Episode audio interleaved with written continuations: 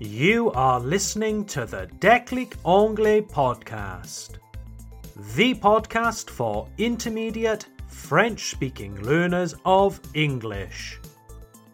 If you have an intermediate level in English and you want to understand more advanced materials, this is the podcast for you.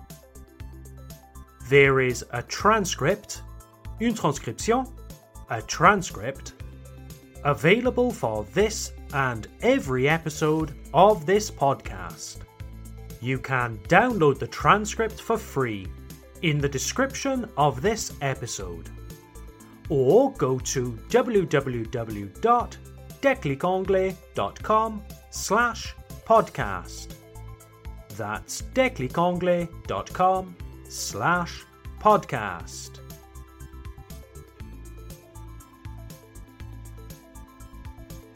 Hello there, dear listeners, and welcome. My name is Tom. I'm your teacher from Declic Anglais. Thank you very much for joining me today. In today's episode, I would like to talk about a personal experience I had recently. Back in January, I went skiing. J'ai fait du ski. I went skiing in Austria, en Autriche, in Austria. Austria is a beautiful country, by the way. If you haven't visited Austria already, I seriously recommend you visit one day. Anyway, I went skiing in Austria. Now, dear listeners, I learned to ski when I was about 13 years old. When I was in secondary school, en français au collège, when I was in secondary school, I was very fortunate to travel to the USA, to Vermont, in New England.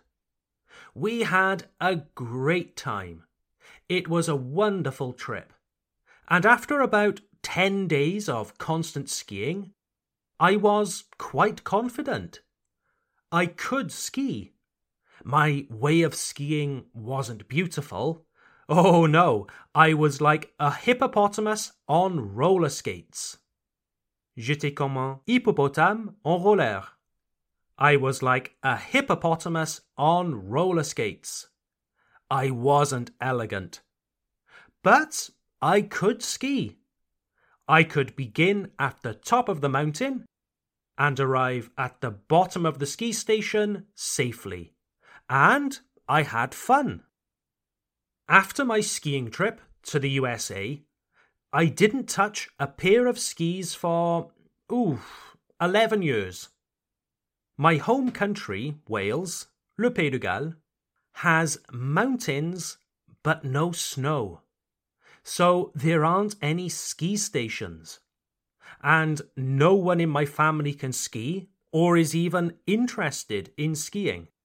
So there was no question of ski trips to the Alps or the Pyrenees. Then I met Charlotte, my wife. Charlotte is French, and even as a little girl, she was used to skiing. Elle avait l'habitude de skier. She was used to skiing every year. Indeed, we live near Mulhouse in the Haut-Rhin. We are about 40 minutes away from the ski stations in the Vosges. There are ski stations about an hour away in the Black Forest, en Forêt Noire, in the Black Forest in Germany. And we can even go skiing in Switzerland. But it's a little further again. C'est encore plus loin it's further again. Basically, Charlotte is very comfortable skiing. So, as I mentioned earlier, I didn't go skiing for a long time after my trip to the USA. My skiing lessons go back 20 years ago, 2003 2004. And it is only thanks to Charlotte that I ski today. But I don't have much confidence. I have been skiing with her maybe five times in the Vosges, but not very often. Now, let's fast forward to 2023, to our skiing trip in Austria. January 2023 was the first time I had skied for about three years because of COVID, because of work, etc., etc. So I was a little nervous about skiing again. And on top of that, dear listeners, I don't own a pair of skis. Je ne possède pas de ski. I don't own a pair of skis. I borrow everything. J'emprunte tout. I borrow everything. The skis, the sticks, the jacket, the salopettes. I have good friends who let me borrow their skiing things. So we get to the ski station in Austria. Everyone is wearing their wonderful designer skiing apparel. Oh, yes, lots of chic people wearing very chic jackets and expensive skis. Everyone looked so experienced, so professional almost. And then there was Tom, the lost Welshman. Tom le Gallois perdu. Tom the lost Welshman, wearing borrowed salopettes, 30 year old skis. I think the only thing that was mine was my underwear. So, already when we arrived at the ski station, I felt a bit lost with all these stylish, experienced looking people all around me. We got on the ski lift, le télésiège, the ski lift, and we were going up, up, up this mountain in Austria. My wife Charlotte said, On commence par le sommet de la station. I replied, Well, are you sure? I haven't skied for a while. Charlotte said, Mais oui, ça va aller. La première piste est bleue, pas difficile de toute façon. Je serai avec toi tout le temps. Juste prends ton temps. So, up, up, up, up, up we went. And finally, we arrived at the top of this mountain. And I thought, oh dear, this looks really steep. Très raide. Really steep. Oh my god, I'm going to make a complete idiot of myself. Je vais me ridiculiser. I'm going to make a complete idiot of myself. And especially in front of all these other people in their stylish ski jackets. But then I said to myself, Tom, get a hold of yourself. Calm down. You have skied before. Sure, your lessons were a long time ago, you don't feel confident, but so what? Et alors? So what? Take your time. There is no pressure. And those people in their stylish jackets, who cares what they think? You are not in school anymore. Grow up. Grandis un peu. Grow up. I'm here on holiday. I'm here to have fun and I will enjoy myself here.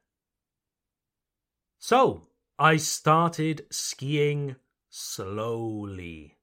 And it was okay. I skied a few meters just to test myself. And I didn't fall over. I didn't feel unsafe. I found that the slope wasn't as steep as I thought. La piste n'était pas aussi raide que je le pensais. The slope wasn't as steep as I thought. I remembered some of my skiing lessons from years ago. I went slowly, I took my time. Yeah, I was absolutely fine. I realized that earlier on the ski lift, I was giving myself a complex my initial nervousness, my initial anxiety was unjustified. Then I stopped. I turned around to look back at the ski lift. Je me suis retourné pour regarder le télésiège. Dear listeners, what I saw can only be described as chaos. Le chaos. Chaos. You remember all of those stylish people in their new jackets and salopettes? With their posh new skis? Well, I looked back at a group of those professional looking people. Dear listeners, I kid you not, Je ne plaisante pas. I kid you not. Some of them were falling over, some of them were on the ground, some of them were colliding with other people. It was chaos. It was like a class of beginners, people who had never skied before. And so I thought to myself, je me suis dit, I thought to myself, seriously? All of this time, I was nervous. I was scared of looking like an idiot in front of those people. And they ski worse than me. Ils skient plus mal que moi. They ski worse than me. All of their expensive, stylish ski equipment looked very intimidating. But in the end, they were terrible skiers. Here I am in my borrowed 30 year old ski equipment. I haven't skied for years, and I'm the one who can ski. In French, you have a nice expression. L'habit ne fait pas le moine. The equivalent expression in English is Don't judge a book by its cover. Ne jugez pas un livre à sa couverture. Don't judge a book by its cover. Appearances are not everything. Just because someone looks experienced does not mean that they are experienced. Now, this little story of mine from the Austrian Alps also has a connection to your experience learning English. Dear listeners, every week I hear students saying, Tout le monde parle mieux l'anglais que moi. Je me sens tellement gêné de parler anglais devant les gens. Je suis tellement mauvais. But when they open their mouths to speak English to me, their English is absolutely fine. Okay, maybe they have a strong French accent. Maybe they must pause to find the correct vocabulary. And maybe some verbs aren't conjugated correctly. But do you know what? I still understand them perfectly. Their English is just like my skiing.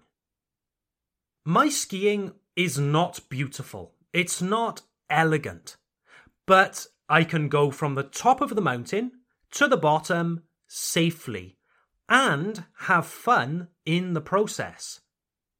Similarly, my students' English is not beautiful, it's not elegant, but I can still understand them just fine. They can go from point A to point B in English and communicate effectively. And that's the most important, isn't it? That's the entire point of learning a language. You need to communicate to go from point A to point B. But, but, but, but, they have this kind of little voice in their head that whispers to them, qui leur chuchote, that whispers to them. T'es nul, ton anglais est pourri. and it's such a shame because most of the time their English is fine. They keep telling themselves that their English is bad, and as a result, they don't enjoy themselves in English. Speaking English becomes a chore, une corvée, a chore for them. Unfortunately, it seems that being with other people makes this problem worse we are always scared of judgment, d'être jugé. But the fact of the matter is, we have no idea what the person in front of us is thinking. We could be sat thinking, Oh mince, cette personne doit penser que je suis un idiot. When the other person might be thinking, Oh wow, this person speaks English really well. I wish I could speak French as well as they speak English. You know, this is one of the reasons why I do the group conversation classes. Many of you know already I organize group conversation classes via Zoom. And in these classes, the objective isn't to speak perfect English. It's really just to practice speaking, using the English language. My objective for the classes is that the participants can prove to themselves that they can speak English. It's not to prove to anyone else that they can speak. It's to prove to themselves. And in doing so, we reduce these little voices that make us doubt ourselves. The conversation classes are a safe environment. If you make mistakes with grammar, with vocabulary, it's not a problem. And it's to show yourself that, yes, you can hold a conversation for 30 minutes in English. It's to show you that, yes, your English is not so bad. And furthermore, the classes are also to bring a little fun to your study of English. During the classes, students usually talk about things that are interesting to them. They talk about their families, children, their hobbies, their work. Les sujets abordés par les élèves pendant les cours de conversation ne sont pas si importants, tant qu'ils font de leur mieux pour s'exprimer en anglais, et qu'ils s'amusent. All right, dear listeners, I'm starting to become conscious of the time here. But let me leave you with a little homework. Homework, les devoirs. A little homework for this week. I would like you to think about your experiences with English. Do you have this little voice that keeps saying, Boo, t'es nul en anglais? If so, I would like you to write down three reasons why that voice is wrong. Naturally, you can write this in French, it doesn't need to be in English. You could begin each sentence with La petite voix a tort parce que. For example, La petite voix a tort parce que, même si je parle lentement, j'arrive à me faire comprendre en anglais. This exercise is even better if you can give real examples from your own experience. For example, la petite voix a tort parce que hier, j'ai parlé avec mon fournisseur en Angleterre. Il était difficile à comprendre, mais j'ai quand même réussi à passer une commande pour mon entreprise. Mission accomplie donc. Try it, dear listeners and see if you can silence that little voice. Because let me tell you, that little voice is definitely not your friend. Alright, everyone, that's it for today. Have a great week, and I'll see you all at the next episode. Bye for now.